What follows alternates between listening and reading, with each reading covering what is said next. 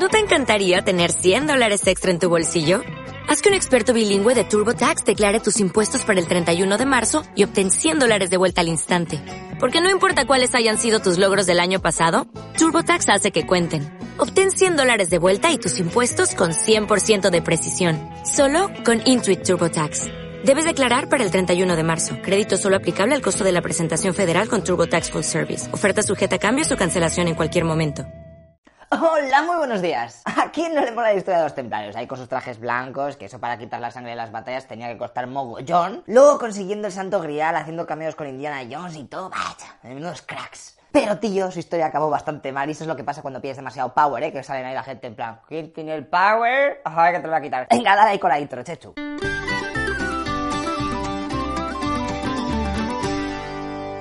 El principio del fin para esta orden ocurrió tal que así. Estamos en 1248 y el rey francés de la época se ha flipado y ha dicho que va a liderar la séptima cruzada a Egipto. ¿Sabes? Que Jerusalén ya está muy visto aquello. Vamos a cambiar un poco, que ya se habrán cansado mucho de nosotros. Lo que pasa que le hizo mal, fatal. Lo en argot de historiadores, fral, que es fatal y mal a la vez. Su táctica era una mierda y ayudado por las pestes terminó siendo derrotado. Pero es que lo mejor de todo es que le consiguieron apresar, ¿sabes? En plan de joder. Pues vete con el caballo si estás atrás del todo.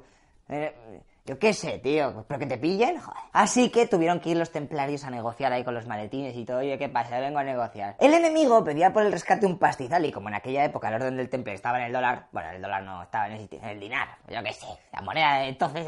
Que tenía mucho dinero, pues dijeron, anda, no te preocupes, Luis Noveno, que te vamos a dar un préstamo y ya así se nos vas devolviendo así poquito a poco, ¿vale? Él aceptó porque tampoco tenía muchas más opciones y fue rescatado. 40 años después de todo esto, lo de las cruzadas por Tierra Santa dejó de ser trending topic y los templarios tuvieron que mover su cuartel general a Chipre, ¿sabes? La isla esa se la habían comprado enterita al monarca inglés Ricardo Corazón de León. Lo que pasa es que los habitantes al final se rebelaron y tuvieron que devolvérsela a los guiris, ¿sabes? Porque estaban ahí los, los templarios a misa, ir a misa. Y yo toco otra vez. Si, me voy hace cinco minutos, dejarme trabajar aquí.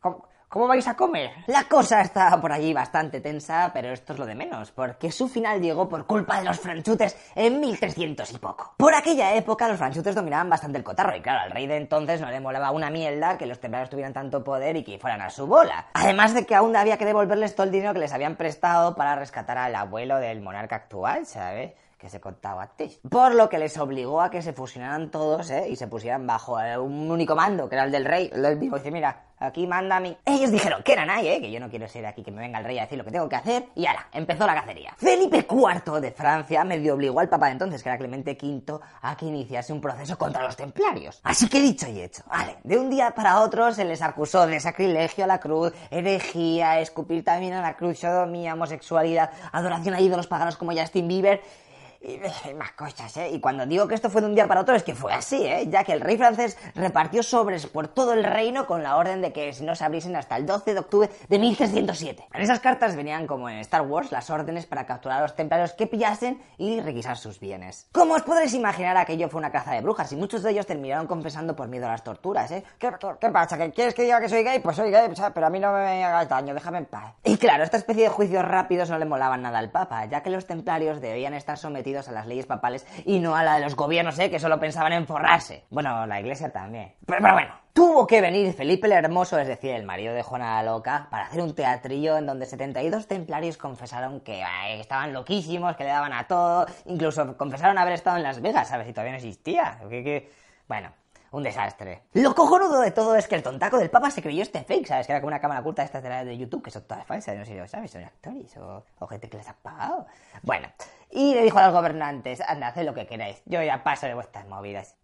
Matarlos a todos. Aunque pasados unos meses de recabar información para ver quién tenía la culpa, o sea, si eran unos individuos así por su bola, o es que la orden del temple era partijar todo el día y el que se metía ahí ya se volvía ahí Harry Crocker, decidió que lo mejor sería hacer un espectáculo en donde la iglesia y los templarios se reconciliasen ahí, se diesen un abrazo ahí, ah, hombre, sí, ahí, pero además todo guapo, delante de la catedral de Notre Dame, y puse un escenario ahí, ah, guapísimo, actuaba Shakira y todo. Lo que pasa que en el momento ese, ahí en mitad de la charla delante de todo el mundo, uno de los jefazos de los templarios dio un paso adelante y dijo, Oye, tíos, que todo lo que he dicho antes que he confesado era mentira, ¿eh? Los templarios somos inocentes y estoy dispuesto a sacrificar mi vida para demostrarlo. Joder, macho, si ya parecía que te iban a perdonar la vida, pero ¿qué haces aquí tocando las narices? Qué tontito eres, ¿eh? Te gusta dar la nota. Ahora, pues sale. Lo ataron junto con otro boss del temple en una estaca ahí en mitad de la plaza de Notre Dame y los quemaron vivos. Que una pequeña cosa, por si no te has dado cuenta, la Catedral de Notre Dame en verdad se llama la Catedral de Nuestra Señora, ¿eh? Ese poquito de francés por lo menos yo lo controlas, ¿no? Bueno, yo te lo dejo ahí por si acaso, no te había enterado de nada. Ok, después la orden del temple fue disuelta y sus posesiones arrebatadas en plan, ah, esto me lo quiero yo, déjamelo a mí. Muchos de sus miembros tuvieron que salir de los países donde estaban en busca y captura y la mayoría acabó en la península ibérica. Anda, fíjate qué curioso aquí por España. Aunque, eso sí, tuvieron que cambiar el nombre de sus sectas por si las moscas. O sea, ya no se iban a llamar los templarios, ¿sabes? Ponían nombres ahí todo guapos, como...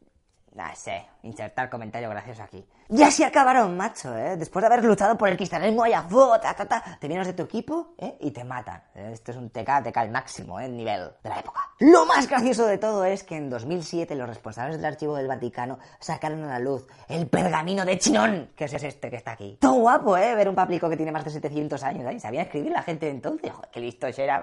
vale, sí, muy chulo, pero en verdad que pone, no entiendo nada. Pues es un documento en el que el Papa de entonces asuelve a todos los líderes de los caballeros templarios y deja en nada las acusaciones de la Inquisición sobre la orden del temple. En él se puede ver todas las dudas que tenía el Papa Clemente V y cómo en realidad estaba coaccionado por el rey francés. Los del Vaticano eran marionetas, tío. Obviamente este documento nunca se hizo público porque el Papa no tenía cojones de sacarlo y decía, a ver la que me va a caer después de esto. Uf, yo paso, ¿eh? Y terminó ocurriendo lo que os he dicho antes de que fueran a por ellos y todo eso. ¿Habéis visto qué curioso, eh? Si le hubiese dado el botón de enviar, otro gallo habría cantado. A lo mejor tendríamos templarios. A lo mejor yo sería templario de todo guapo ahí.